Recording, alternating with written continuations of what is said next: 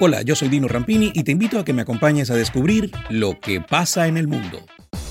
Los residentes en el Reino Unido que se vayan de vacaciones al extranjero se enfrentarán a partir de la próxima semana a multas de 5.000 libras, lo que supone unos 5.789 euros, según la nueva legislación que prepara el gobierno británico y que será votada este jueves en el Parlamento.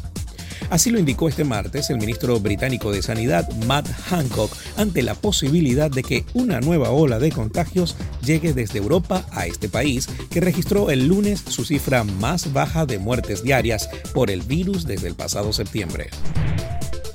El ministro de Defensa de Venezuela informó este lunes que dos militares murieron y 32 presuntos insurgentes fueron detenidos tras enfrentamientos cerca a la frontera con Colombia contra grupos armados irregulares procedentes del vecino país. El comunicado de la Fuerza Armada Nacional Bolivariana reportó que los hechos ocurrieron en el sector La Coromoto, parroquia Rafael Urdaneta del municipio José Antonio Páez en el estado Apure. Según el informe, fue neutralizado uno de los cabecillas conocido como alias El Nando, capturados 32 sujetos, destruidos seis campamentos y decomisado armamento, municiones, explosivos, pertrechos de guerra, vehículos y drogas. La científica Oslen Tureshi, cofundadora junto a su esposo del laboratorio alemán BioNTech, que puso en marcha la primera vacuna contra el coronavirus junto al gigante farmacéutico estadounidense Pfizer, anticipó que está trabajando en un nuevo fármaco contra el cáncer. Tenemos en desarrollo varias vacunas contra el cáncer diferentes basadas en ARNM, anunció. Turechi se encontraba investigando el sistema inmunológico del cuerpo humano para encontrar la forma de combatir los tumores cuando a fines del 2019 el coronavirus apareció en China. Tras la fabricación de la primera vacuna contra el coronavirus, el valor de BioNTech creció durante la pandemia, proporcionando fondos que la empresa puede utilizar para perseguir su objetivo original de desarrollar una nueva herramienta contra el cáncer. Ahora, enfocada en dicho objetivo, la científica se mostró confiada en que en un par de años puedan desarrollar la vacuna contra el cáncer. Las acciones de Netflix trepaban este martes casi un 3% en Wall Street luego de que trascendiera de que evalúa impedir usar una cuenta de otra persona a menos que se conviva con ella en la misma casa. Aunque no se informó oficialmente cómo funciona el programa piloto que está llevando adelante Netflix, es probable que utilice la ubicación del dispositivo desde el que se ejecuta la aplicación. En ese caso, sería necesario primero permitir a Netflix saber dónde estamos. Para demostrar la titularidad del servicio, Netflix enviará un correo electrónico con un código de verificación para poder seguir viendo la programación. Pero la polémica surgió rápidamente. ¿Los usuarios estarán obligados a informar su localización geográfica? Hasta el momento la cuenta puede ser compartida hasta por cuatro usuarios si se paga la cuota más cara de todas, una modalidad que quedaría en el olvido. El príncipe Harry de Gran Bretaña se convirtió este martes en el primer oficial de impacto de una empresa emergente de San Francisco que combina el coaching y la informática para mejorar la aptitud mental de los empleados.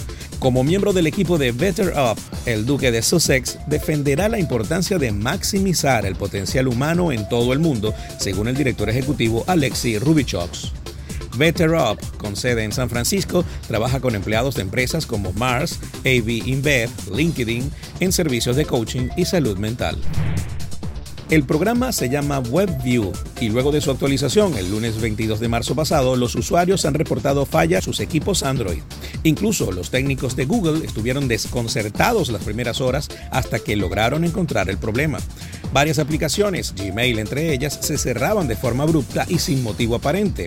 Y es que WebView es una herramienta que viene instalada de fábrica en los celulares Android y que permite a las aplicaciones mostrar contenido web sin necesidad que se abra el navegador Chrome. Por ejemplo, si estamos en Twitter o Facebook y queremos abrir una página web, lo haremos desde dentro de las mismas plataformas y así después podremos seguir navegando en ellas si damos marcha atrás. Para solucionar el fallo es muy sencillo. Google ha creado nuevas actualizaciones tanto para WebView como para su navegador Chrome que el usuario encontrará en Google Play Store.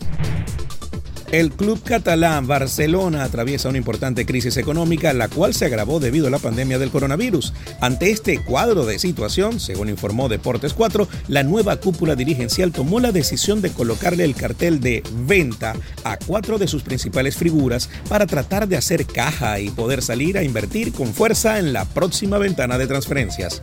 Los nombres que se manejan son el del francés Antoine Griezmann, del brasileño Philippe Coutinho y de los franceses Samuel Untiti y Ousmane Dembélé. Este último sería vendido en caso de no aceptar una renovación con disminución del sueldo. Y hasta acá las noticias. Esto fue lo que pasa en el mundo.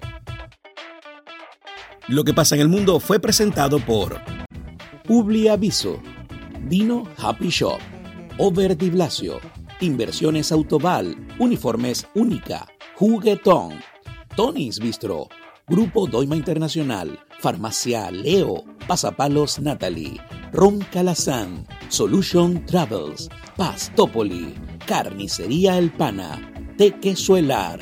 Y Parri Arepas.